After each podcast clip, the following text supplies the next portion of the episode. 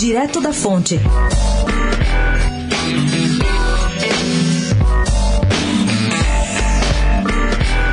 Tido como a principal pérola ambiental do estado, o chamado Mosaico da Jureia, que fica no litoral sul de São Paulo, virou uma queda de braço entre ambientalistas e o IFAM.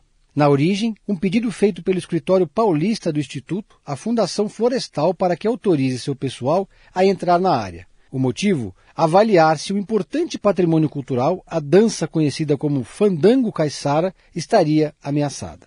O que exige várias visitas à região, que se estenderiam até abril.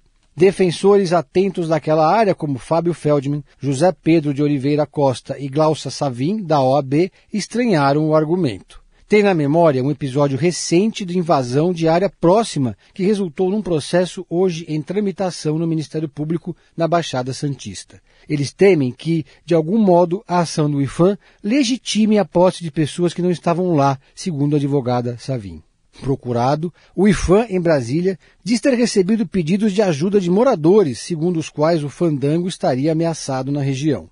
No momento, diz o Instituto à coluna, existem apenas tratativas com a Fundação Florestal para entender a situação. Avisam que a equipe técnica tem especialistas em arqueologia, antropologia e gestão ambiental e garantem seus estudos ainda estão em andamento. As explicações do IFAM não tranquilizam o pessoal do meio ambiente. A pergunta: por que estudar o fandango do mosaico e não em Iguape? Pergunta Feldman. Preservar um bem desses não exige um lugar específico. Deixem o Rio Verde em paz, acrescenta a advogada da OAB.